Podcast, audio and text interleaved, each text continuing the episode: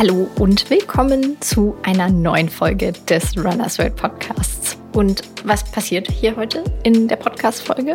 Ja, seit dem 01.01. diesen Jahres ist Matthias Kohls der Marathon-Bundestrainer und mit genau dem sprechen wir heute in der Folge. Wir, das sind in dem Fall Martin Grüning und Henning Lehnertz. Und rausgekommen ist dabei ein, wie ich finde, sehr spannendes Gespräch über die aktuelle Lage im deutschen Marathon-Spitzensport mit einem Ausblick auf den sehr, sehr spannenden Marathonherbst aber auch nochmal einen Rückblick auf die vergangene WM von Budapest in Sachen Marathon, bevor es ganz am Schluss nochmal um die Frage geht, was macht denn eigentlich so ein Marathon-Bundestrainer den ganzen Tag? Viele Fragen also und die passenden Antworten dazu jetzt und hier in Podcast Folge 128. Viel Spaß euch beim Anhören.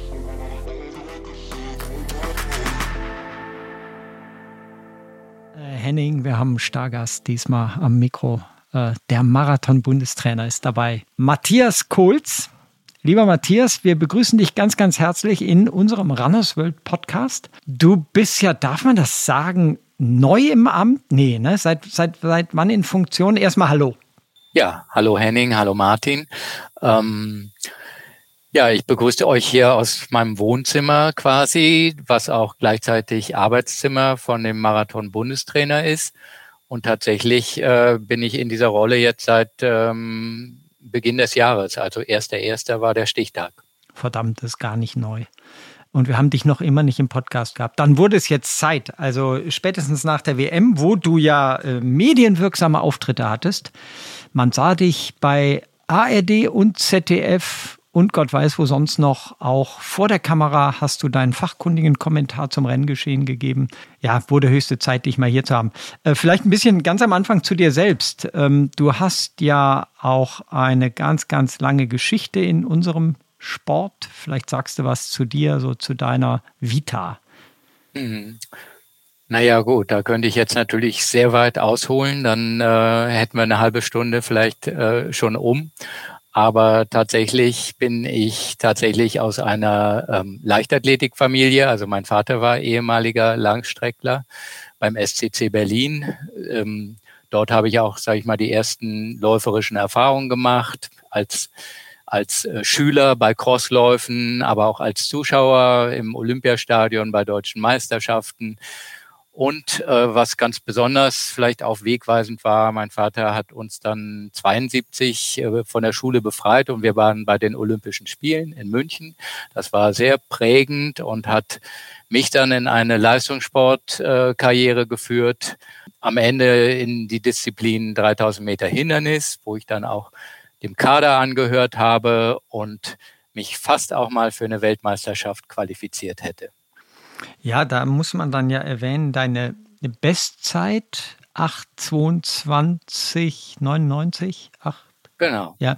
Hat ein Sternchen, mhm. leider. Sag ja. dazu mal kurz was. Ja, das ist ähm, das ist ganz wichtig, dass die ein Sternchen hat für mich, weil ähm, das war natürlich eine große Enttäuschung. WM-Quali und dann dieses Sternchen dran. Ähm, das Sternchen hat sich dadurch ergeben, dass in dem Rennen 1987 in Koblenz das erste Hindernis gefehlt hat. Also eigentlich hat es nicht gefehlt, es stand schon da. Dann hat aber irgendein schlauer Kampfrichter gerufen, das Ding muss weg.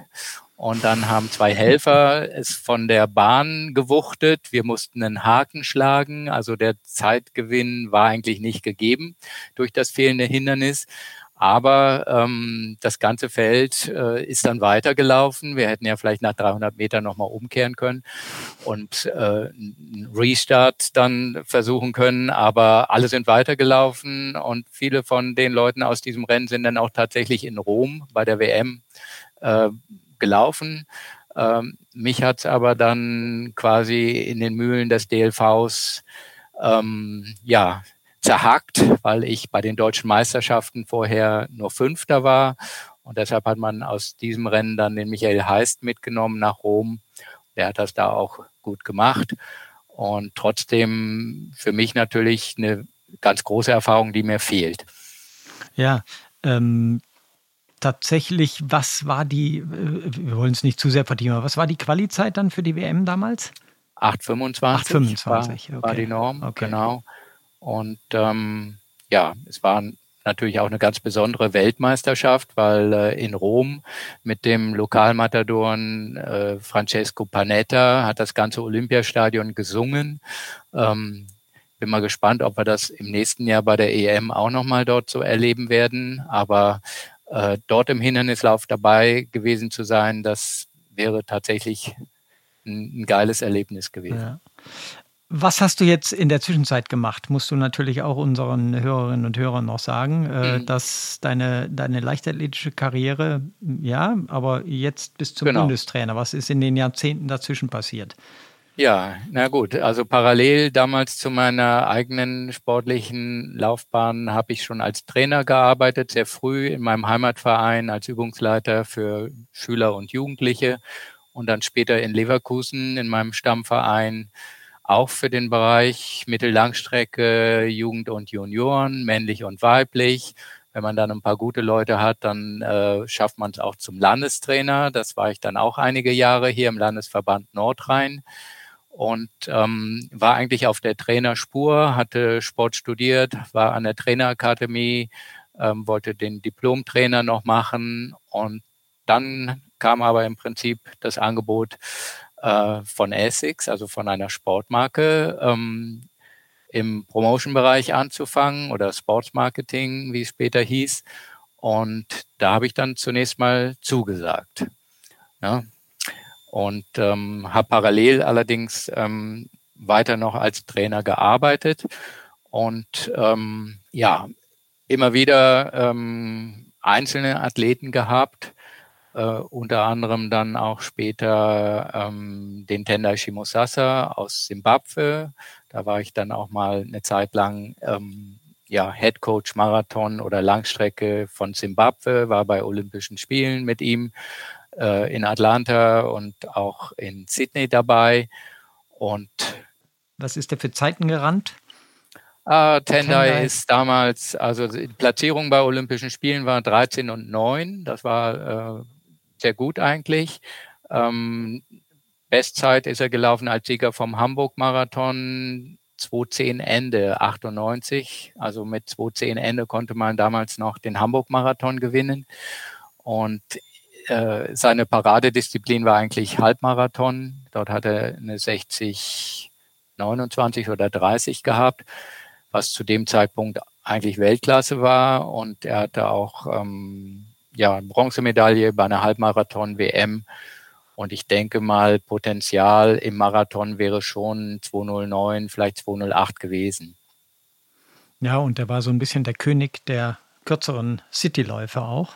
Hat also ordentlich für Wirbel gesorgt.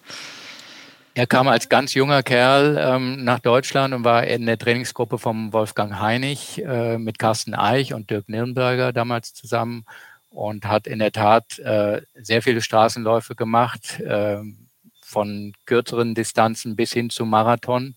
Und ähm, das haben wir dann später ein bisschen geändert und haben da, sag ich mal, äh, sag ich mal, die Strategie geändert und uns doch eher auf große Meisterschaften fokussiert. Und dann hat er im Prinzip auch im, im späteren Stadium seiner Karriere diese Erfolge erreichen können.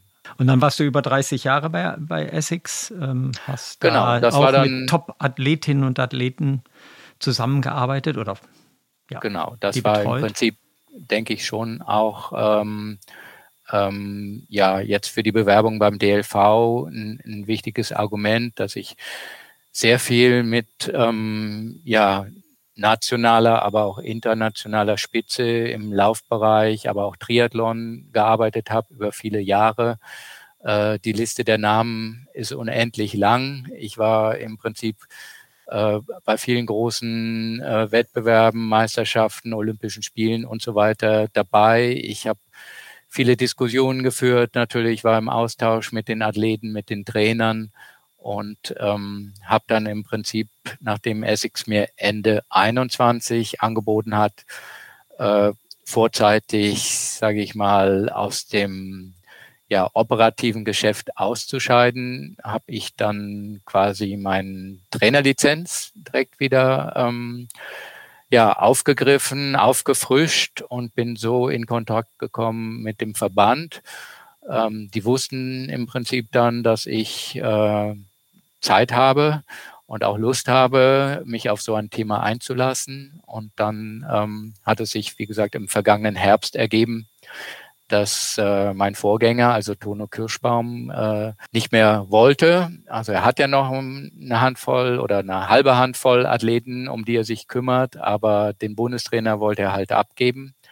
Und äh, zum Ende des Jahres passierte das dann äh, bei den Frauen mit der Katrin Dörre-Heinig auch, so dass ich dann äh, im Prinzip ja Weiblein und Männlein zum 1. Januar übernommen habe.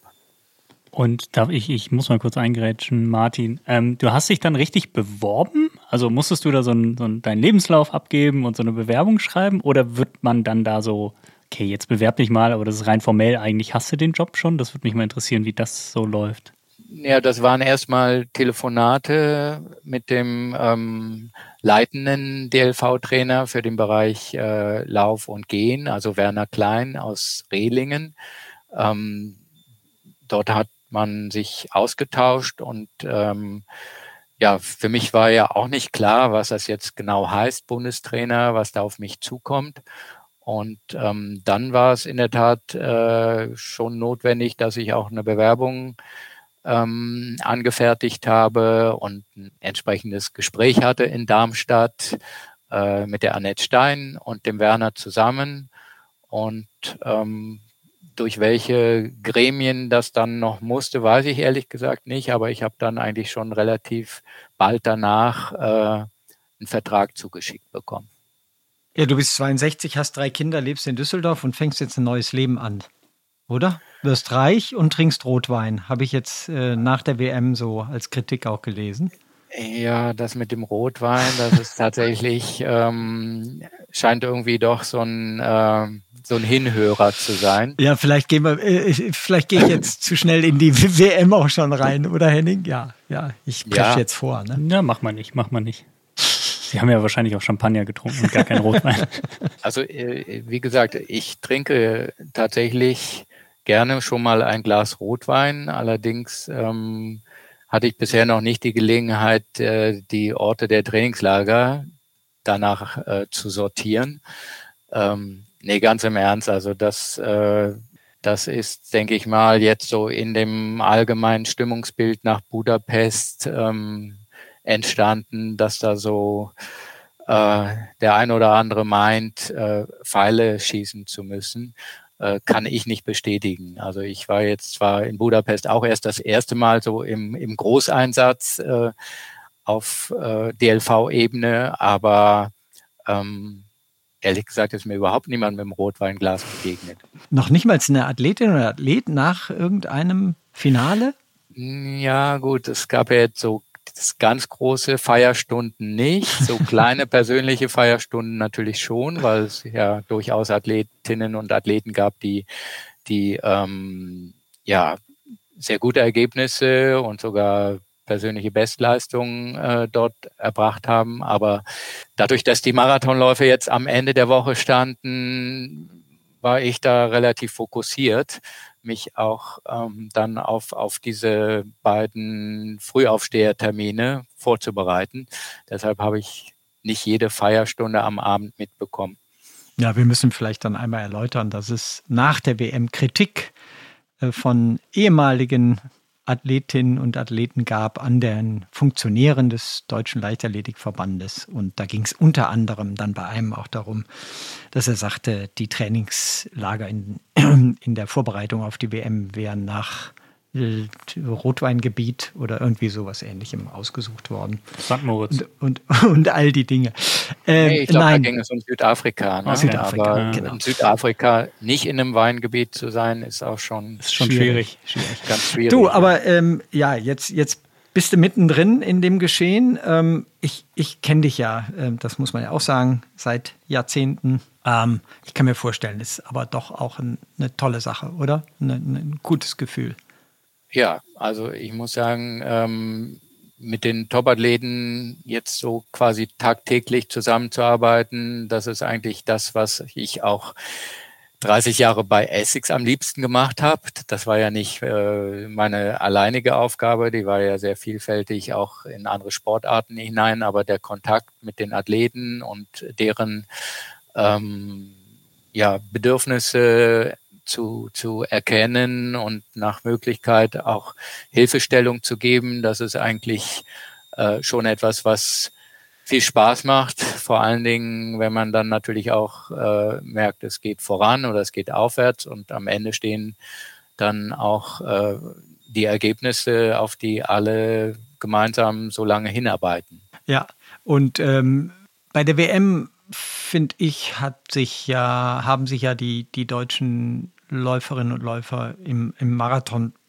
gut verkauft. Eindeutig. Ähm, das ist WM, mehr Konkurrenz gibt es in der Regel nicht. Olympische Spiele, Weltmeisterschaften sind die Titelkämpfe, wo äh, ja wie viel über 200 Nationen äh, in der Leichtathletik vertreten sind und ihre besten Athletinnen und Athleten schicken und da dann ein, ein äh, elfter Platz bei den Frauen und ein 15. und 24, 26. Platz bei den Männern ist, glaube ich, gut. Wir, aber, aber wie war dein Resümee nach der WM, bevor wir dann konkret auch nochmal auf die Athletinnen, die Deutschen und die Sieger und so eingehen, namentlich?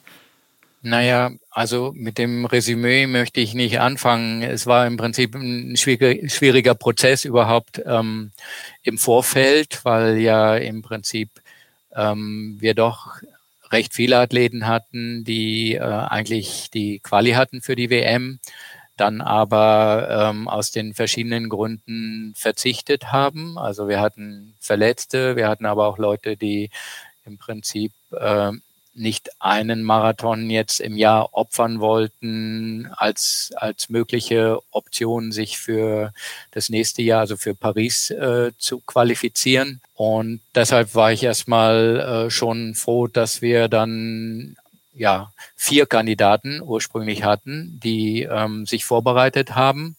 Ähm, dazu muss man auch sagen, gab es, glaube ich, seit der WM im eigenen Land in Berlin 2009 drei oder vier Weltmeisterschaften, wo wir überhaupt keinen Teilnehmer im Marathon geschickt haben. Ähm, so gesehen waren die vier eigentlich schon mal ein Erfolg. Und ähm, namentlich, dann gab es namentlich waren das Namentlich waren das jetzt bei den Männern ähm, Haftom Weldey, Johannes Motschmann und der dritte wäre gewesen Tom Gröschel, ja. der dann leider äh, verletzungsbedingt absagen musste.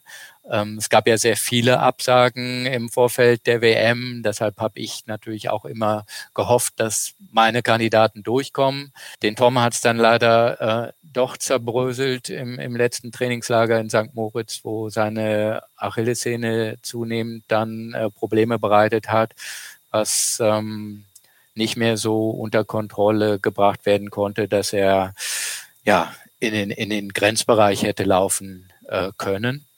Und dann blieben halt von den vier noch drei. Und äh, wie du schon sagst, die drei haben eigentlich. Ähm, ja, Melat, ja, Melat Kejeta noch bei den. Genau, den Melat Kejeta bei den, bei den Frauen war ja im Prinzip äh, Late Entry. Also sie hat ja im Prinzip im Juni äh, letzten Jahres ihre erste Tochter bekommen, Hermon und ähm, dann im Prinzip erst im Winter mit dem Training beginnen können. Ähm, wir haben dann für sie im Prinzip das ähm, Normfenster nochmal geöffnet, so dass sie äh, Ende Mai noch WM Quali laufen konnte. In Ottawa in Kanada war eine 228 notwendig und sie hat es gerade mal ähm, ja um zehn Sekunden oder acht Sekunden unterboten.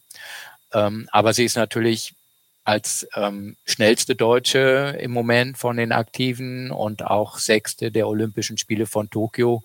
Ähm, eine Kandidatin, äh, für die wir das natürlich gerne gemacht haben und sie hat ja auch mit ihrer Leistung im Prinzip dann in Budapest bestätigt.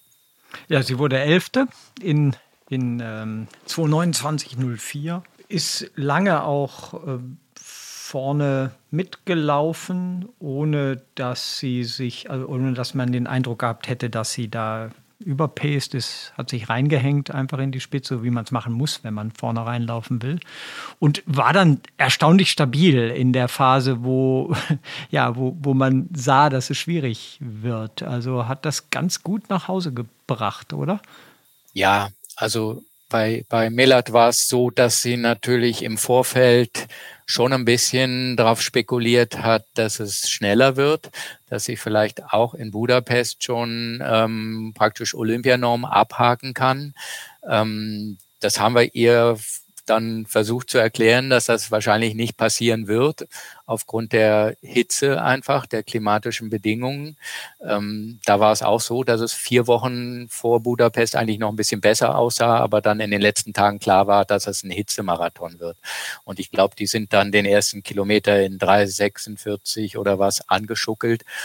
Und dann war im Prinzip der Drops gelutscht mit, äh, mit Olympianorm. Dann ging es im Prinzip um die Platzierung. Und ja, sie ist da eigentlich mühelos bis ähm, Kilometer 25 mal mitgelaufen mit der Spitze. Das war aber auch das, was sie angekündigt hatte, was sie machen wollte. Und ähm, dann gab es natürlich ähm, doch äh, sehr starke Tempoverschärfungen, teilweise mit, mit drei Zehner-Splits zwischendurch. Und ähm, das konnte sie dann nicht mehr halten. Aber 3,29 am Ende unter den Bedingungen zeigt eigentlich, dass sie 2,29. 2,29, ja. ja. Dass sie wieder ein, ein Stück vorangekommen ist seit dem Mai und natürlich jetzt auch berechtigte Hoffnung hat, ähm, Olympianorm noch in diesem Jahr abzuhaken. Äh, sie hat ja angekündigt, ne, dass sie im Dezember das versuchen wird in Spanien. Genau. Und das, dem ist auch so? Naja, wir haben jetzt erstmal ähm, die unmittelbaren Termine besprochen. Also sie hatte ja schon auch in der Vorbereitung ein paar Verletzungsprobleme und hat ja auch ähm, oft bei Marathons Magenprobleme schon gehabt, die jetzt in Budapest nicht so stark waren. Äh, diese Themen, die sollen jetzt eigentlich nochmal ähm, bei ihr so ein ja ein bisschen analysiert werden und äh, hoffentlich behoben werden.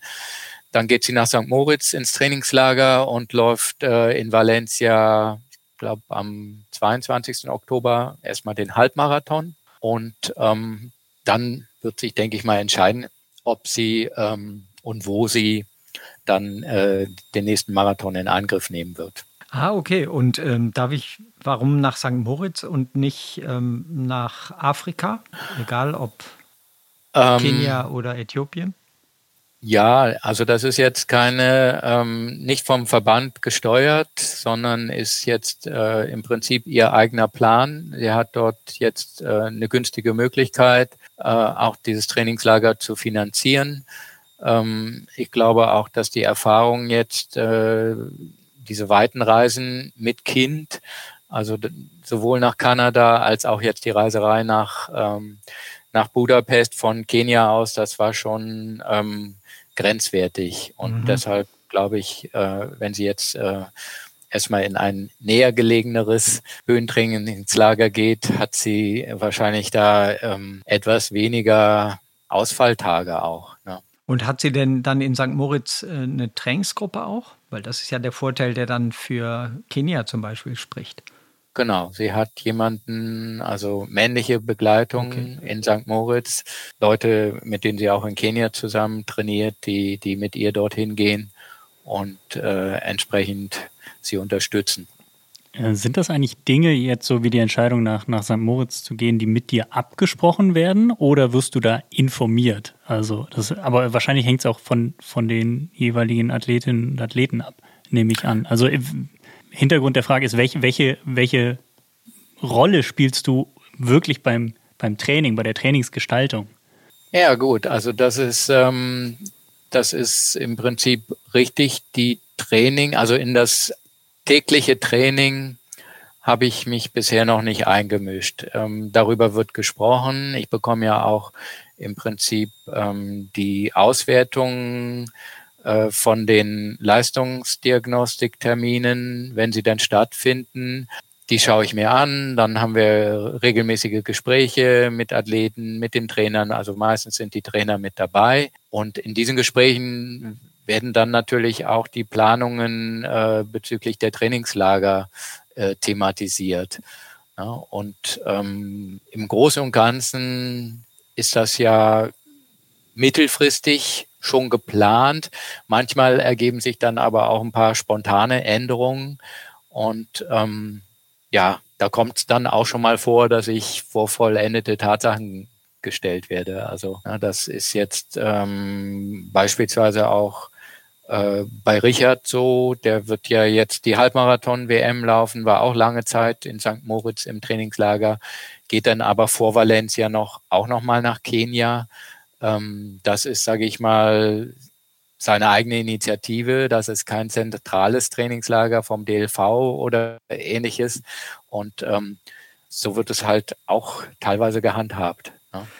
Ja, wobei wir da ja schon bei einem politischen Thema sind. Ähm, du kannst ja auch den Athleten gar nicht entsprechende Trainingslager anbieten, sondern du hast ja nur einen begrenzten Etat und ähm, von daher das, was sie sich dann organisieren, der Richard oder jetzt auch die Melat, das ist dann ja privat von ihnen auch irgendwie organisiert und finanziert. Und da kannst du ja dann schlecht sagen als Bundestrainer, äh, kannst du nicht machen, darfst du nicht machen. Wohin du eine zentrale Maßnahme vergibst, das wäre ja dann schon so deins oder Verbandssache. Aber in dem Fall naja, Melat und Richard ähm, gehören ja dem Olympiakader an. Also da ist schon ein bisschen Spielraum, äh, was, was äh, die Unterstützung für Trainingslager anbelangt. Ähm, es ist tatsächlich so, das stimmt, dass jetzt ähm, der Verband äh, nicht in den Moneten schwimmt. Das heißt, ähm, es muss äh, sehr klug gehaushaltet werden, was jetzt im Prinzip die Unterstützung äh, der Kandidaten anbelangt. Natürlich ähm, muss es mehr sein. Also da sind sich alle einig. Das ist auch, sage ich mal, ähm, das ist auch jetzt das Argument, dass es den Straßenläufern vergleichsweise viel besser geht als anderen Disziplinen, weil sie ja noch zusätzliche Einkünfte haben über, äh, über Startgelder oder über Boni. Das ist alles nicht mehr so ein Schlaraffenland wie noch vor einigen Jahren. Natürlich, wenn man auf Top, Top, Top-Niveau ist, äh, dann ist das lukrativ, wenn man bei den großen Marathons entsprechende Zeiten und Platzierungen einläuft. Aber für viele deutsche äh, Marathonläufer ist es tatsächlich so mehr oder weniger von der Hand in den Mund. Ne? Also das, was reinkommt, ob jetzt vom Verband oder vom Verein oder vom persönlichen Sponsor oder auch vom Ausrüster, das wird doch äh, zu den größten Teilen ähm, auch wieder in die Vorbereitung investiert. Also kannst du es als Bundestrainer nachvollziehen, wenn deine Athleten nicht zu einer WM fahren, sondern sich für Berlin entscheiden oder Frankfurt oder eben Valencia. Also es ist für dich total logisch, dass das so kommt. Nee, das ist es nicht. Also nee. ähm, ich hätte schon gerne äh, ein noch stärkeres Team in Budapest gesehen. Wir haben natürlich jetzt eine Konstellation gehabt, die ähm, ja, die, die man schwer vergleichen kann mit früheren Zeiten. Also extrem viel mehr Bewerber äh, für drei Plätze bei Olympischen Spielen. Das muss man einfach sagen. Das ist, äh, ja, wenn man so will, eine Luxussituation, aber das ist natürlich auch für die Athleten eine Drucksituation. Und ähm, ich denke mal, wenn es möglich gewesen wäre, äh, die Nominierungskriterien frühzeitiger ähm, so, sag ich mal, zu abweichend von dem, was der Weltverband im Prinzip sich vorstellt, so zu formulieren, ähm, dass ähm, eine WM-Teilnahme auch möglich gewesen wäre, dann, ähm, dann hätten wir das auch gemacht. Ja. Wobei ich muss euch einmal, das ist eine interessante Diskussion, wir müssen einmal nochmal jetzt dann, nachdem wir das WM-Ergebnis der Frauen unserer deutschen Teilnehmerin besprochen haben, müssen wir natürlich auch einmal nochmal rückbesprechen, ja, was die deutschen Männer da gemacht haben. Der beste war äh, Hafton Beldei, der lief auf Platz 15, eine 211er, 21125, 211er Zeit. Ähm, und, äh, Was wurde ganz vorne gerannt? Der, der Sieg ging weg? 208,53. Okay. Viktor Kiplangat aus Uganda war eine kleine Überraschung, obwohl der auch schon schnell gerannt ist und Commonwealth-Sieger ist und ähm, ja, hier in Hamburg speziell seine Bestzeit 205 aufgestellt hat. Also er war nicht ein, ein, totaler Außenseiter, aber war jetzt nicht der Titelfavorit. Ja, und, und ähm, Haftom 21125 und Johannes Motschmann, haben wir gesagt, hat sich super verkauft als 26. insgesamt mit einer 21419. Da so ein bisschen dein Rückblick, speziell auf die beiden Deutschen. Ja, also ich würde mal sagen, äh, optimal eigentlich das herausgeholt, was möglich war. Ähm, Haftom hatte keine so ähm, glatte Vorbereitung wie vor Hamburg. Also wir erinnern uns ja, in Hamburg ist er sehr, sehr lange auf 204, 205 Kurs gelaufen, um am Ende dann doch ziemlich ähm, ja, äh, schmerzhaft auf 209, was war es, 25 runtergedimmt zu werden. Aber allen war eigentlich schon klar, äh, auch nach dem Hamburger Rennen, dass äh, die Wahrheit wahrscheinlich irgendwo dazwischen liegt, zwischen 205 und 209 bei ihm, wenn er dann eine gute Vorbereitung hat. Ähm, die war jetzt aber nicht so überragend. Er hatte also auch ähm, Verletzungsprobleme, einen Sturz im Training. Es war sehr viel Regen in Äthiopien, wo er sich vorbereitet hat. Also immer ähm, ja auch Management, trockene Schuhe, trockene Klamotten, äh, die Kälte zieht dann oder die Nässe zieht dann schon in die Muskulatur. Also er kam jetzt, wie gesagt, nicht ganz so gut vorbereitet wie vor Hamburg nach Budapest und hat eigentlich äh, sehr viel draus gemacht. Also auch, ähm, sage ich mal so, die Balance zwischen kontrollierter Offensive und ähm, aber auch in den entscheidenden Phasen dann äh, sich in die in das richtige Tempo zu begeben. Das ist ihm doch ziemlich gut gelungen. Er war ja mit den 211 jetzt auch gar nicht so weit weg von seiner Bestzeit bei den Bedingungen, also viel näher dran als viele andere. Und äh, er war stolz wie Oscar, äh, das Nationaltrikot zu tragen. Also das wollte er unbedingt. Äh, deshalb hat er auch nochmal Training drastisch reduziert vor Budapest, um das ganze, das ganze äh, Projekt dort nicht äh, ins Wanken geraten zu lassen. Und ähm, ja, also 15. Platz ist äh, aller Ehren wert und da äh, ist er happy und das motiviert ihn jetzt natürlich auch für die, für die kommenden Monate. Bei Johannes ist es eigentlich so gelaufen, dass er ein sehr gutes Training absolviert hat, was ich auch teilweise gesehen habe, in, auch in St. Moritz vorab. Ähm, er hatte ja schon auch im Winter gut trainiert. Äh, musste er dann aber erkältungsbedingt seinen Marathon verlegen von Sevilla nach Tokio, wo er dann Bestzeit gelaufen ist, 211,30. Aber äh, ich sage mal, der ist eigentlich auch schon weiter. Der ist äh, sicherlich im Bereich, wo er auch äh, die 210 knacken kann. Und äh, er hat aber dann ähm, den sicheren Weg gewählt äh, in, in Budapest, ist eigentlich, ähm, ja, was hat er gehabt? Ich glaube so ähm, 66,5 bei Halbmarathon durch. Ich meine, alle haben oder fast alle haben verloren auf der zweiten Streckenhälfte bei den Männern, bei den Frauen war es ein bisschen anders.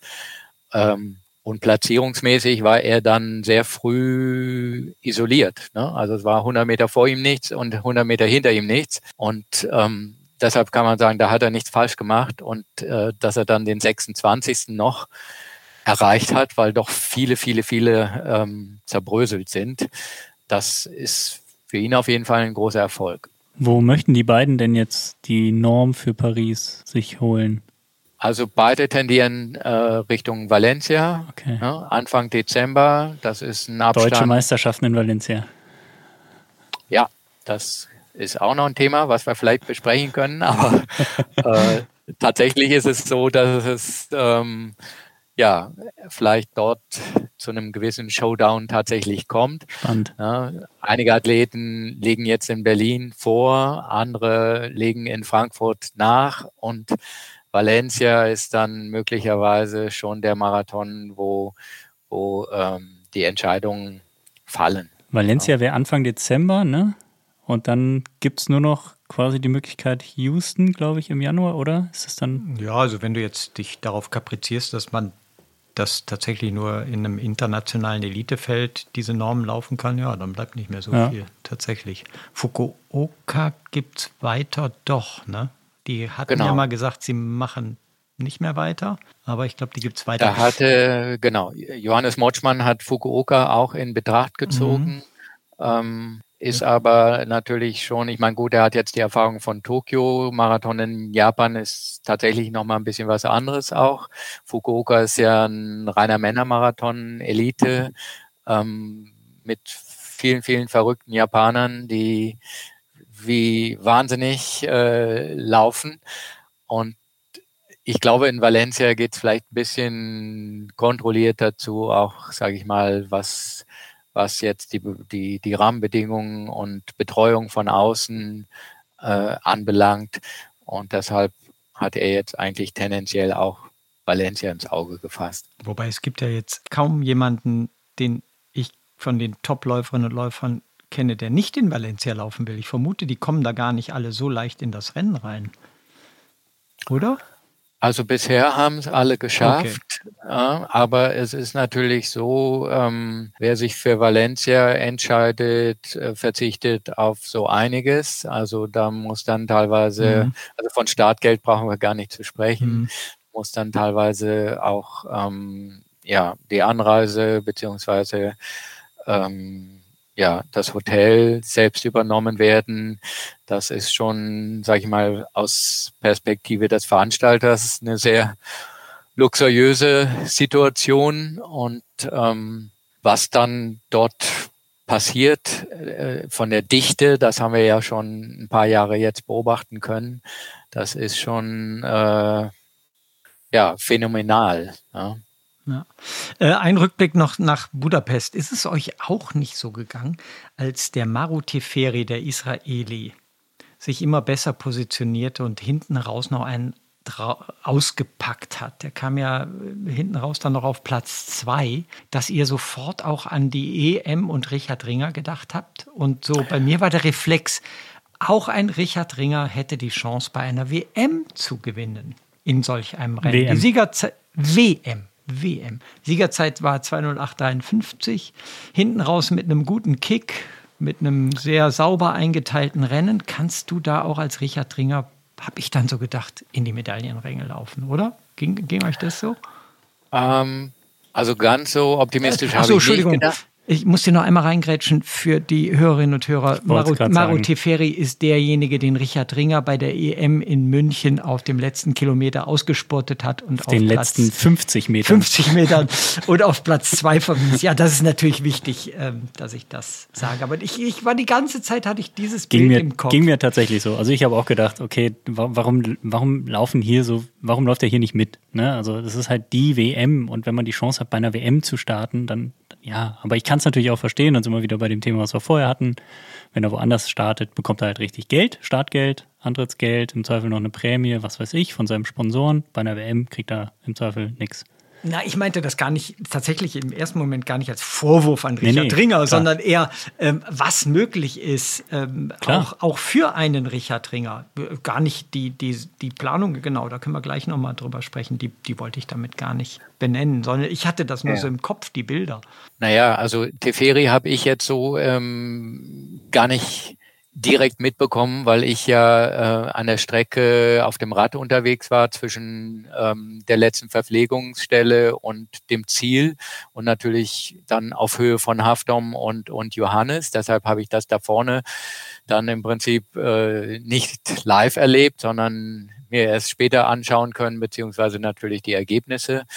Insgesamt muss man natürlich sagen, ähm, es sind, glaube ich, unter den Top 15 ähm, elf Nationen gewesen. Also es war nicht der klassische Zweikampf Kenia gegen Äthiopien. Du hast den Sieger schon erwähnt. Uganda war zweimal unter den Top 15. Italien war zweimal Top 15. Kenia war zweimal Top 15. Ich habe gedacht, naja, der wird Zweiter. Ähm, und wir haben einen Europameister zu Hause. Wir haben aber auch noch einen Amanal Petros zu Hause. Wir sind im Prinzip mit unserer äh, Nummer vier von der Papierform auf den 15. Platz gekommen in Budapest. Was wäre gewesen, wenn wir eins, zwei, drei da gehabt hätten? Na, dann wäre nämlich Haftom gar nicht da gewesen, dann wären Amanal, Richard und äh, Philemon Abraham da gewesen. Ja, und, aber äh, da, da, Dann sind wir ja jetzt doch dann in der Diskussion, die du ähm, aufgemacht Klar. hast. Ähm, ähm, ist es denn für einen Bundestrainer tatsächlich, du hast es ja eben so ein bisschen abgelehnt, aber äh, du, du warst selbst mal Athlet, ist es dann schwierig? Ist es dann nicht nachvollziehbar, dass die sagen, okay, ähm, wir verdienen bei dieser WM, ist die Chance, dass wir Geld verdienen, sehr viel geringer als bei irgendeinem der Herbstmarathons, wo wir ja auch noch, also Amanal oder Richard, auch Antrittsgelder bekommen. Äh, wir müssen davon leben. Der DLV kann uns das eben nicht bieten, dass wir äh, alleine von den Geldern leben können. Das ist doch schon nachvollziehbar, dass die dann sagen, hm, WM, naja. Ähm, Nee, das ist, also ich sehe da eher das Sportliche. Also das, das Geldthema sehe ich, ähm, sehe ich da überhaupt nicht. Also ich meine, Amanal hat äh, startet für den Berliner Verein, also der ähm, der hat da, sage ich mal, einen Vereinsvertrag, äh, aus dem heraus er natürlich Verpflichtungen hat, bei Berliner Veranstaltungen zu laufen. Ähm, Klar, dahinter steckt natürlich auch dann äh, eine monatliche Unterstützung. Ja, sicherlich. Bei, bei Richard ist das Thema, ja, monatliche Unterstützung, aber jetzt kein Riesenantrittsgeld äh, für den Berlin-Marathon. Naja, das, das, gipfelt dann eben natürlich, dass man, wie du schon sagst, teilnimmt an den Berliner Veranstaltungen, dass man monatlich ein Salär bekommt. Ja, genau. Ja, so, äh, aber das, aber hin und her gerechnet.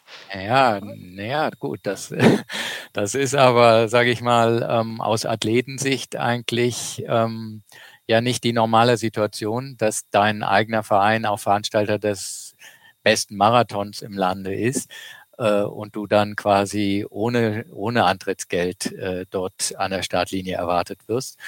Aber bei Richard, denke ich mal, ist es einfach äh, schade, dass dieser äh, Area-Title, also dass der Europameistertitel, sag ich mal, überhaupt keine Reichweite hatte jetzt nach Paris. Ja, also er hätte zwar ähm, bei anderen Veranstaltungen im Prinzip davon profitiert, von diesem Titel, aber im Hinblick auf Olympia äh, war das unerheblich mhm. und ähm, für ihn auch, sage ich mal, sicherlich äh, ja, unbefriedigend. Ne? Also Europameister und Norm in Hamburg gelaufen und äh, trotzdem noch nicht sicher durch für Olympia.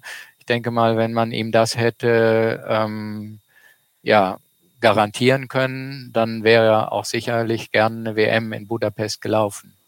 Da müsste man ja die Wertigkeit auch der WM irgendwie mal in Frage stellen oder erhöhen oder wie auch immer. Also wenn, wenn man nur immer auf die Olympischen Spiele schielt, dann ist man ja quasi zwei Jahre äh, oder alle, nee, alle vier Jahre für zwei Jahre irgendwie so gefangen, weil man nur an die Olympischen Spiele denkt. Naja, gut, also ich denke mal, Olympia hat tatsächlich noch einen anderen Reiz als eine WM, die ja normalerweise jetzt immer alle zwei Jahre, jetzt haben wir sogar zwei Jahre hintereinander eine WM gehabt. Äh, Olympische Spiele sind nach wie vor was Besonderes. Äh, genauso ist eine EM im eigenen Land letztes Jahr ist auch was Besonderes. Das sind dann schon, denke ich mal, so Parameter, die für Athleten ähm, erheblich sind. Ne? Also da geht's ja auch dann um irgendwelche Sachen, die man sich noch im Leben erfüllen will. Ähm, und Olympia gehört halt für Richard dazu. Hat er zwar schon mal äh, erlebt, aber oder zweimal erlebt, aber noch nicht ähm, noch nicht jetzt, sage ich mal, mit dem durchschlagenden Erfolg, der vielleicht im nächsten Jahr dann möglich wäre.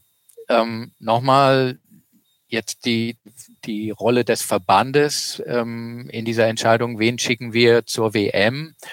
Wir sind natürlich auch angewiesen darauf, dass im Prinzip das System des Weltverbandes ähm, die Weltmeisterschaften stützt.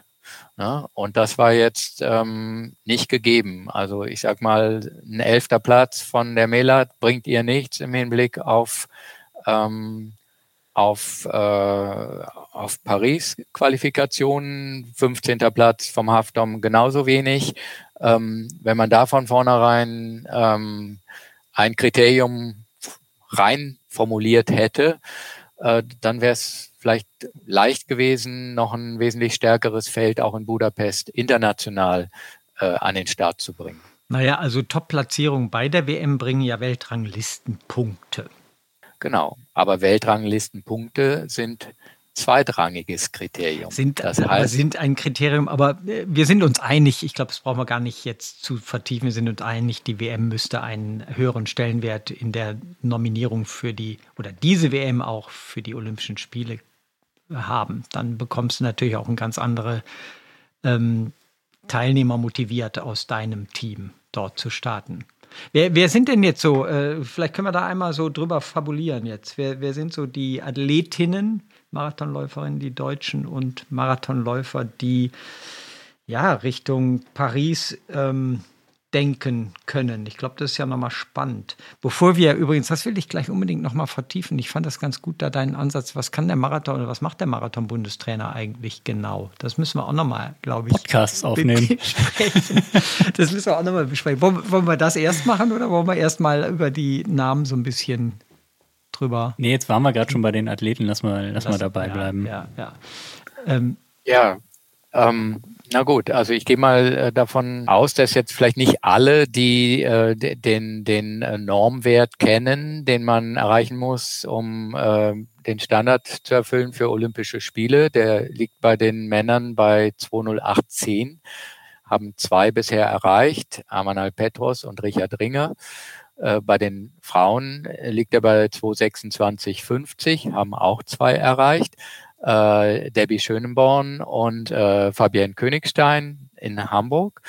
Und die Kandidaten, die jetzt im Prinzip mit den Hufenscharen dahinter und das noch schaffen können, das sind recht viele. Ne? Also wenn wir die jetzt mal durchgehen wollen, fangen wir mit den Ladies an. Äh, beim Berlin-Marathon äh, gehen die beiden Schöneborns an den Start. Davon gehe ich mal aus momentan noch, auch wenn sie beide sehr schwere Verletzungen in diesem Jahr hatten, die sie echt zurückgeworfen haben. Mhm. Also das äh, hat man jetzt auch gesehen. Die sind ja Halbmarathon gelaufen ähm, in Kärnten und jetzt äh, vorgestern auch bis Kilometer 28 in, beim Münstermarathon. Mhm.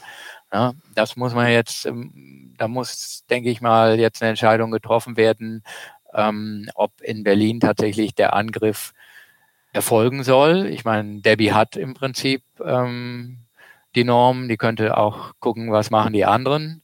Und die anderen sind im Prinzip ähm, vor allem natürlich die beiden Regensburgerinnen, äh, Dominika Meyer im Frühjahr äh, in, in Linz gelaufen und ähm, ja quasi das Küken in der äh, in der Damengruppe Miriam Datke, EM Vierte letztes Jahr, glaube ich, haben viele noch in Erinnerung, wie sie dort gekämpft hat auf der Zielgeraden um, um äh, Edelmetall. Und die beiden sind äh, top vorbereitet. Dazu kommen dann aus Verletzungen und schwierigen Trainingsphasen noch äh, Christina Händel und Laura Hottenrott. Und äh, damit ist natürlich schon und ja, Katharina Heinig? Katharina Steinruck. Steinruck, ist im oh. Prinzip ähm, eine, die auch ursprünglich vorge, äh, vorgesehen hatte, in, in Berlin zu laufen, die jetzt aber das ähm, ihren ihre Abenteuer shiftet äh, weiter nach hinten. Also Ach, du redest gerade über die Teilnehmerinnen, aussichtsreichen deutschen Teilnehmerinnen in Berlin. Ich habe jetzt nur ah, Berlin. Hat okay. er doch gesagt. Hat er gesagt. Scheiße. Ja, wir gehen ja chronologisch vor. Ne? Also sechs Frauen in Berlin. Martin. Ja. Sechs Frauen in Berlin ähm, beim Versuch 226,50 entweder äh, zu toppen oder ähm, ja im Fall von Debbie nochmal ähm, ja, zu bestätigen oder nochmal ein bisschen äh, ein paar Scheiben obendrauf zu legen. Das Und wird bei echt den, spannend. Großes Feld, alle wahrscheinlich mit eigenem Tempomacher oder zweien. Das wird sehr spannend, weil es sicherlich auch international die eine oder andere gibt, die den gleichen Plan ja. Mhm. verfolgt. Also ich denke, da wird es eine Riesentraube geben tatsächlich. Geil. Also Berlin äh, bin ich auch sehr gespannt, was, was da passiert. Bei den Männern, ähm, ja, angekündigter Rekordversuch Amanal Petros was haben wir? 206,27 ist der deutsche Rekord, den er toppen will. Hat sich jetzt im Prinzip ja äh, rar gemacht seit Hannover äh, wenig Rennen. Im letzten Winter Rekord gelaufen, 10 Kilometer und Halbmarathon. Also da sind wir sehr gespannt. Ähm, außerdem natürlich jetzt noch äh, einige Jäger mit Simon Boch, ähm, der, denke ich mal, sich berechtigte Hoffnung machen kann, Olympianorm zu laufen. Dann natürlich ein Samuel Fitwi, sehr stark im Frühjahr gewesen beim Halbmarathon in Berlin. Marathon-Debüt, auch so ein paar, äh, ein bisschen Lehrgeld bezahlt, aber sicherlich ein Kandidat, für den das im, im Bereich des Möglichen liegt. Ähm, ja, dann haben wir im Prinzip noch äh, den Henrik Pfeiffer, sehr erfahrener Läufer, der, sag ich mal, auch schon bei Olympischen Spielen dabei war und das vielleicht jetzt so im, im Indian Summer seiner Karriere nochmal erleben will. Nett ausgedrückt. Ja, naja, gut. Und ähm, dann haben wir noch einen Konstantin Wedel, den hat noch gar keiner so richtig äh, auf, dem, auf dem Radar der aber äh, auch sehr gut trainiert hat in den letzten Monaten und sicherlich auch einen Schritt nach vorne machen wird. Den ähm, sehe ich immer nur nebenher ein Haus bauen, oder nicht?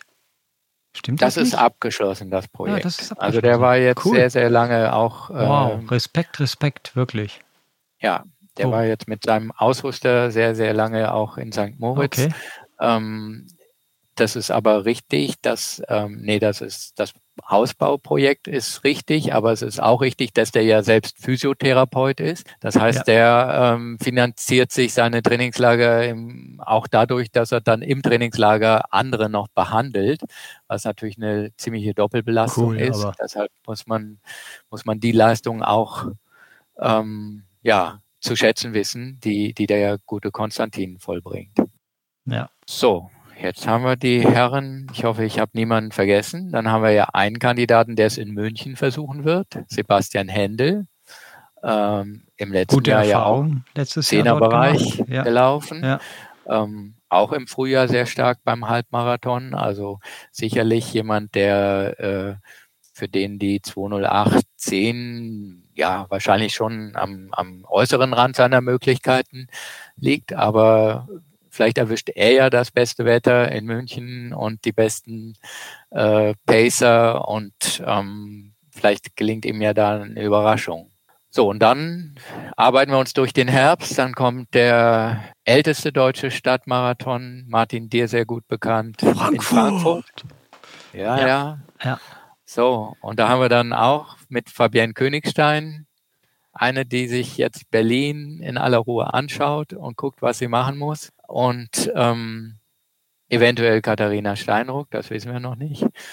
Und bei den Herren dann natürlich mit äh, Philemon Abraham, jemanden, der vielleicht für viele überraschend sehr knapp vorbeigeschraubt ist in Barcelona im Frühjahr, aber dem auch nur zwölf Sekunden fehlen ähm, zur Olympianorm und ähm, das ist ihm durchaus zuzutrauen. Umkämpft so. wie nie, würde ich sagen. So, jetzt bist du Ende Oktober. Ja, jetzt, ja, Valencia hatten wir ja schon mal vorgegriffen. Da sind dann, ähm, da, da, da werden dann alle Gestrandeten nochmal ähm, versuchen. versuchen. Da werden die Kandidaten jetzt von der WM versuchen. Also Johannes, Melat, Haftom, Valencia, Richard, Valencia, weil er sich nicht sicher sein kann, dass 20808 reichen wird von Hamburg. Also ähm, das geht noch weiter in den Herbst hinein. Aber glaubst du, du fährst mit zweimal drei Leuten, also drei Männern, drei Frauen nächstes Jahr nach Paris? Da glaube ich ganz fest dran. Da träume ich äh, von. Und ähm, ich habe aber, Träumen und Glauben sind dann zwei große Gegensätze. Ja, ich träume, also ich habe so, ähm, so ein, wie so eine Art Kartenspiel vor mir und frage mich wirklich jeden zweiten Tag aufs Neue, welche drei werden es denn? Weil es ist ja im Prinzip jetzt, wir haben jetzt über viele gesprochen, die schon äh, Marathon gelaufen sind.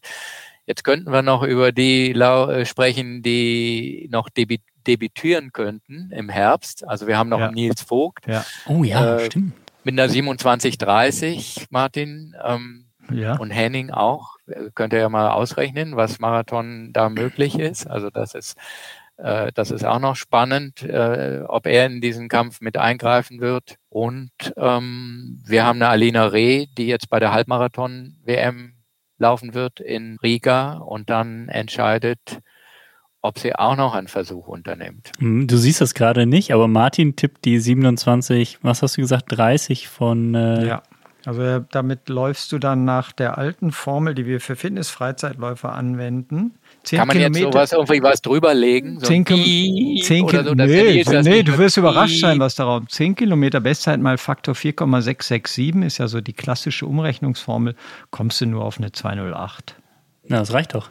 Nein, aber nicht 20808, sondern du kommst auf nur 20820. Oh Gott. Das wird also knapp. Zwölf Sekunden vorbei, Nils Vogt. Dann stimmt aber was an der Formel nicht. Weil dann, die ja, gilt für Fitness-Freizeitläuferinnen. Ist die von Manfred Steffni? Die ist, oh, nein, die, die basiert äh, nicht auf Manfred Steffni. Ähm, aber ist die Man von Manfred, Manuel Fernandes? Nee, auch nicht. Dann kann sie nichts taugen. Doch, es gibt noch ältere Formeln. Die ist von einem, das ist die Bannister-Formel, nennt die sich. Den gab es schon, bevor es Manfred Steffni gab und sowieso bevor es Manuel Fernandes gab. Aber egal, also ja, riesiges dann, Potenzial. Dann rechnet Nils Vogt hoffentlich mit einer anderen Formel.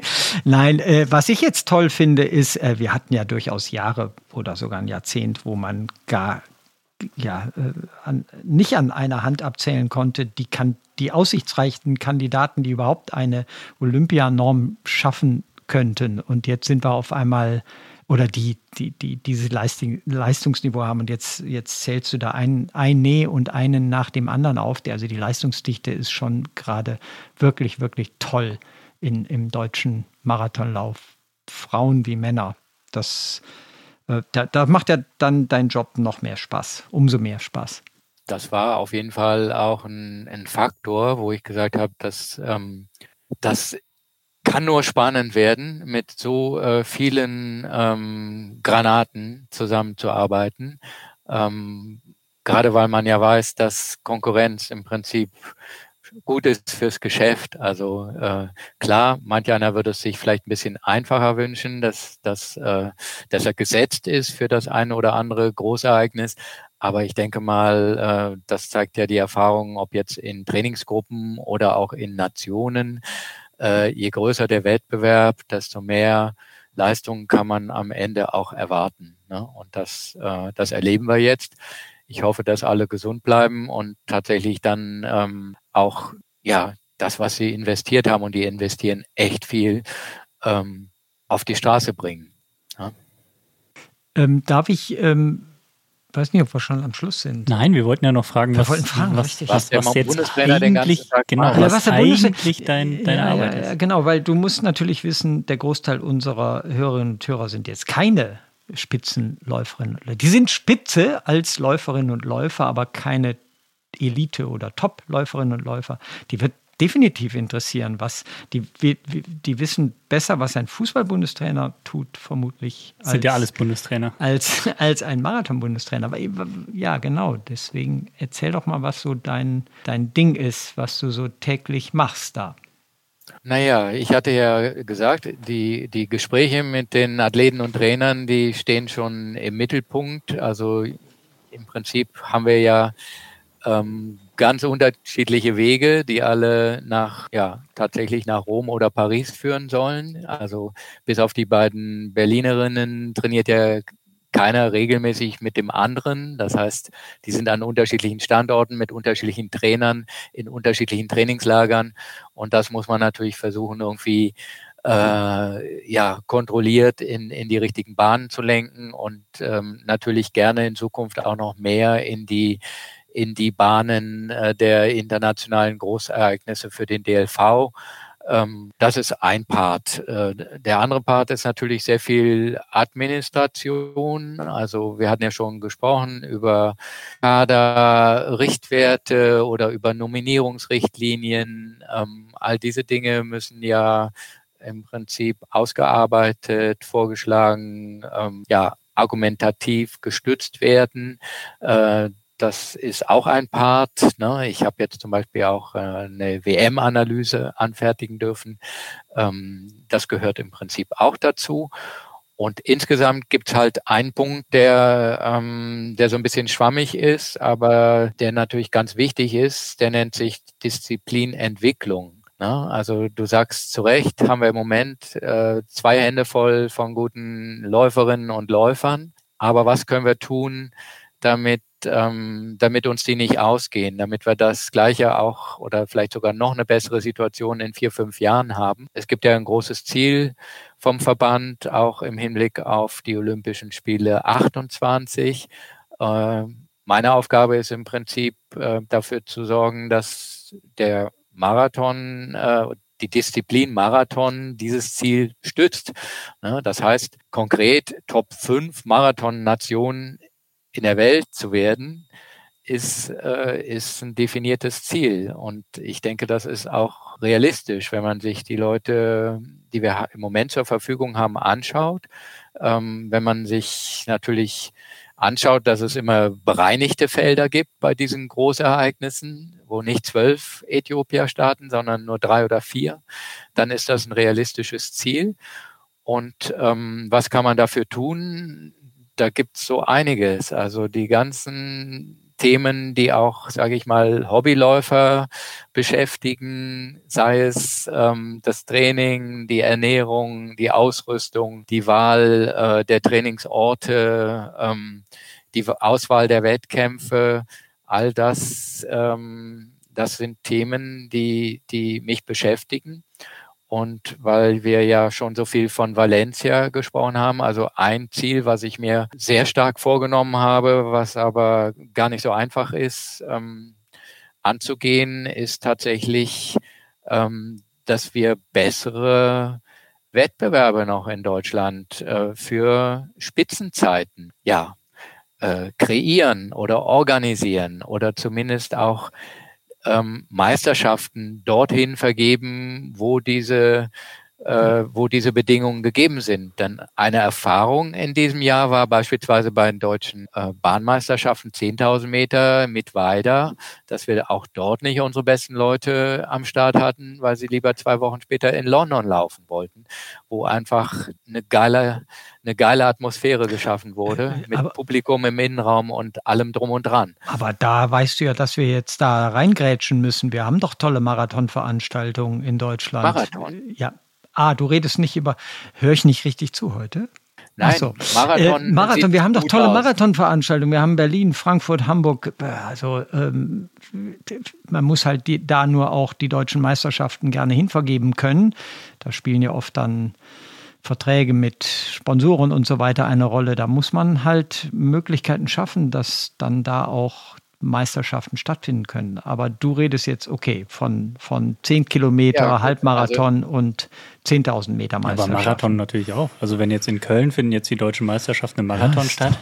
Köln ist bestimmt ein toller Marathon, aber da werden jetzt keine Zeiten von 205, 206 gelaufen. Also ich finde es ehrlich gesagt schade. Äh, wirklich nichts gegen Köln. Es ist ein toller Marathon und die Leute äh, dort machen einen guten Job und äh, ist es auch richtig, sich um deutsche Meisterschaften äh, zu bewerben.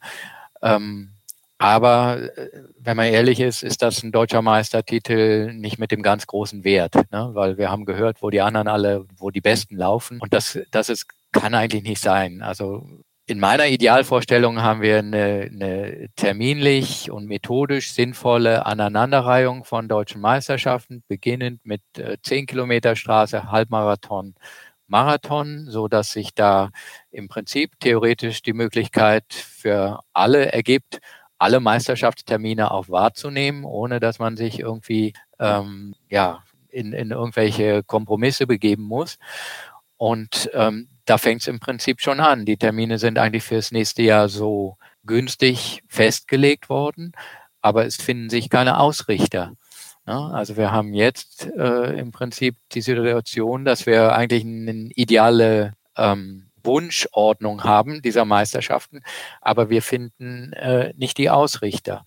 Und wenn wir Ausrichter haben, dann sind es halt mal welche, die, ähm, die das, die Materie gut im Griff haben und kennen und wissen, was äh, auch Altersklassenathleten, aber auch Topathleten erwarten von so einem Meisterschaftsrennen. Ich sage jetzt mal im Halbmarathon, weil man macht nicht so viele Halbmarathons im Jahr. Ähm, Es gibt aber auch manchmal deutsche Meisterschaften, ja, wo, sage ich mal, es vielleicht eher nur um den Titel geht und nicht noch äh, um die Möglichkeit, dort auch äh, eine gute Zeit oder eine Norm oder eine Quali abzuhaken.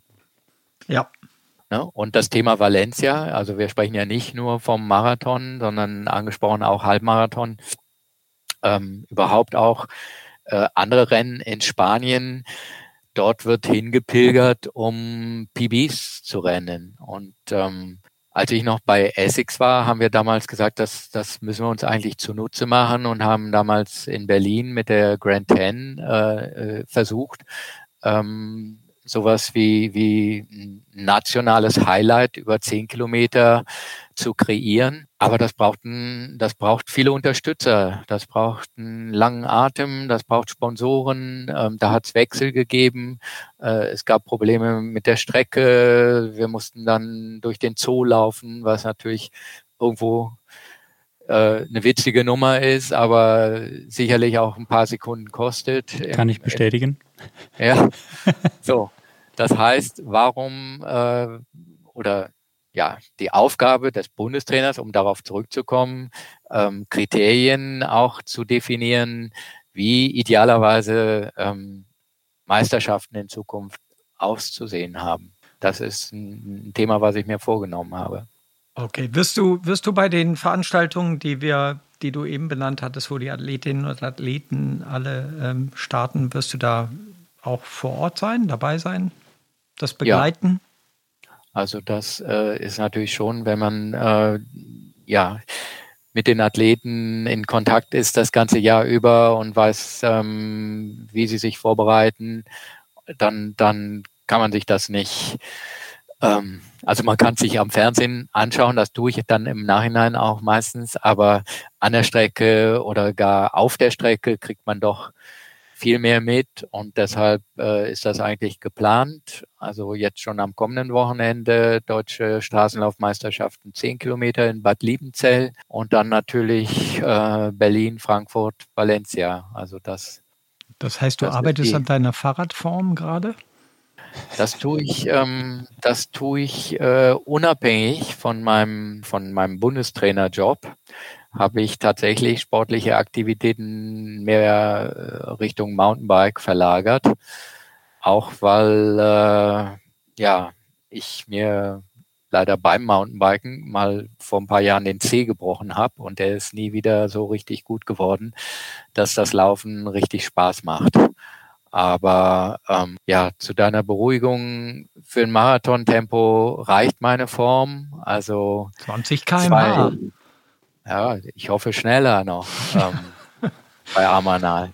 Ähm, nee, das ist jetzt, sage ich mal, tatsächlich ein Problem in Berlin. Äh, bisher war es ja so, dass ich mich ähm, auf die Männer fokussiert habe in Hannover und auch in Hamburg. Aber in Berlin möchte ich natürlich das Frauenrennen genauso verfolgen. Deshalb muss ich mir da noch eine Strategie überlegen, wie ich wie ich jetzt ähm, mich auf der Strecke am besten bewege, um von, von beiden Rennen so viel wie möglich mitzubekommen. Mhm. Mhm. Ähm, ich wollte ganz am Anfang, wollte ich deine Marathon-Expertise eigentlich testen und wollte dich fragen, als du deine 3000 Meter Hindernis-Bestzeit liefst, im Jahr 87, ob du weißt, wer zu der Zeit den Marathon-Weltrekord hielt. Ich wollte dich so aufs Glatteis führen. Ich befürchte fast, du wüsstest es. Ähm, 87 könnte noch der besagte Carlos Lopez ja, gewesen sein. Ja, na klar. Ähm, ich äh, wusste, ich dass du es weißt, warum weil dir der Name jetzt so nahe liegt. Aber ähm, hm. Das war auf jeden Fall zu seiner Zeit ein Läufer, der mich ähm, sehr beeindruckt hat. Ja, ich komme jetzt äh, darauf, weil das Karriere. müssen wir den Hörerinnen und Hörern sagen. Du bist hier in unserem, wie nennt man das, Konferenzraum angemeldet mit Carlos Lopez gerade. Ja, jetzt hast du natürlich ein Geheimnis verraten. Ach du liebes bisschen. Was aber purer Zufall ist, weil eigentlich wollten wir eine andere Plattform nutzen. Und das ist nur Plan B gewesen und dann ja. erschien plötzlich Carlos Lopez. Statt Ja. Matthias. Der. Carlos Lopez ist im Prinzip entstanden, um anonym meine Kinder in ihren äh, Social Media Aktivitäten zu, äh, Auszuspielen. ich sage jetzt nicht zu überwachen, sondern zu begleiten. Ähm, Jetzt wissen Sie es. und ähm, ja, es gab auch mal äh, in der Schule eine Veranstaltung für die Eltern tatsächlich. Ähm, da wurde das sogar äh, sehr empfohlen, okay. nicht mit dem Klarnamen Okay. ähm, aktiv zu sein, wenn man ähm, beispielsweise ähm, einen Google-Account Account eröffnet. Ja. Okay. Seht ihr, wir sind ein Service-Podcast. Ein guter Tipp am Ende noch für alle Eltern. Ja, genau. Ähm, Nee, der gute Tipp am Ende, also ähm, der kommt jetzt tatsächlich noch, weil ich glaube, von so, den die Hörern, Zeit ist rum. Auf viel Nein, Entschuldigung, Matthias, entschuldige bitte. Nein, dann spare ich mir den auf. Nein, nein. keine- Nein, bitte. Jetzt kommt die eine Marathon-Einheit, die man machen muss für eine neue Bestzeit. Die wollte er jetzt verraten. Na, vielleicht ist ja der Tipp sogar Geld wert. Ich muss mal drüber nachdenken. Nein, komm, hau ihn Also, raus. Ähm, ja. Also der Tipp ist jetzt für alle, die noch ähm, was vorhaben im Herbst Richtung Marathon und nicht in der Luxussituation sind, äh, persönliche Flaschen ähm, angereicht zu bekommen, wie unsere Topläufer. Israelische Medioldatteln. Okay. Ja. Ab Kilometer 25 irgendwo in den Gaumen geklemmt, liefert ausreichend Energie, um nochmal den Turbo zu zünden. Wer hat das gemacht bei der WM? Das, ist, das sind jetzt äh, tatsächlich persönliche äh, Informationen, die ich mit dir nicht teilen kann. Okay, ich muss das, den Stream nochmal nachschauen und einfach Wie- sehen, wie- wer dicke Backen Wie hat. heißen die Datteln? Mediol. Medioldatteln? Und du, du Ja. hast aber jetzt keinen Medioldattelvertrieb. Äh, sind gute Idee. Vielleicht, äh, vielleicht, wenn wir jetzt gleich abgeschaltet haben, können wir uns ja darüber nochmal unterhalten. Die Runners World Medioldatteln. Ja. Hier erhältlich 10 Stück für 10 Euro. 10 Euro. Ich glaube, so Ah, teuer cool. sind die wirklich. Ich glaube, die sind sehr teuer. Äh, Matthias Ja, aber ist, das ist eine Investition, die sich lohnt. Mhm. Und äh, das ist absolut etwas, was, ähm, was man bei sich behält, tatsächlich. Also das kann man gar nicht verlieren, weil man das so schön einklemmt und äh, man muss sich auch garantiert nicht übergeben danach. Also das, äh, man bildet sehr schnell die Enzyme, die notwendig sind, um das so sukzessive in den Blutkreislauf zu überführen. Probiert einfach mal aus, Jungs. Ja, das werden wir definitiv tun. Äh, Matthias, vielen, vielen Dank, dass du äh, die Zeit dir genommen hast, mit uns zu sprechen. Äh, ich finde es toll, wie optimistisch du bist, aber die Marathon-Top-Läuferinnen und Läuferszene gibt ja auch Anlass dazu. Ich finde es super, dass du uns versprochen hast, dass wir im nächsten Jahr sechs aussichtsreiche Marathonläuferinnen und Läufer in Paris sehen werden und dass du uns sogar versprochen hast, dass wir danach bei den Olympischen Spielen vier Jahre später die führende Nation im Marathon sein werden. Coole Sache. Äh, Du hast nicht richtig zugehört. Nee. Ich habe gesagt, Verbandsziel ist Top, Top 5. 5. Ja, gut, ich habe mir das jetzt mal so zurechtgemacht. Ich habe ich, ich hab deinen Optimismus gespürt. Nein, aber vielen Dank. Ich glaube, du bist wirklich äh, der richtige Mann im richtigen Job und hast da ganz, ganz viele tolle Trainerinnen und Trainer und tolle Athletinnen und Athleten hier in Deutschland, die mit dir gemeinsam brennen und wir natürlich sowieso. Und wir werden das alles verfolgen. Und jetzt kommt der spannende Marathonherbst, wo wir uns eh tausendmal über den Weg laufen. Und da wünsche ich uns allen, also der Marathonszene, dass da krass gute Ergebnisse rauskommen. Na gut, der richtige Mann im richtigen Job, das gebe ich mal an euch zurück. So gesehen haben wir da äh, große Gemeinsamkeiten und mir hat Spaß gemacht mit euch. Cool. Jo, tschüss, Matthias. Ja, ja ciao. Vielen, vielen Dank. Das war Folge 128. Wenn ihr bei Folge 129 wieder dabei sein möchtet, vergesst nicht, unseren Podcast zu abonnieren. Und falls ihr es noch nicht getan haben solltet, dann lasst uns gerne eine Bewertung da. Wir freuen uns, wenn ihr uns ganz, ganz viele Sterne gebt oder fünf vielleicht erstmal für den Anfang. So, jetzt aber ab mit euch auf die Laufstrecke, ob mit oder ohne Dattel. Hauptsache, ihr habt viel Spaß dabei. Bis zur nächsten Podcast-Folge. Wir hören uns.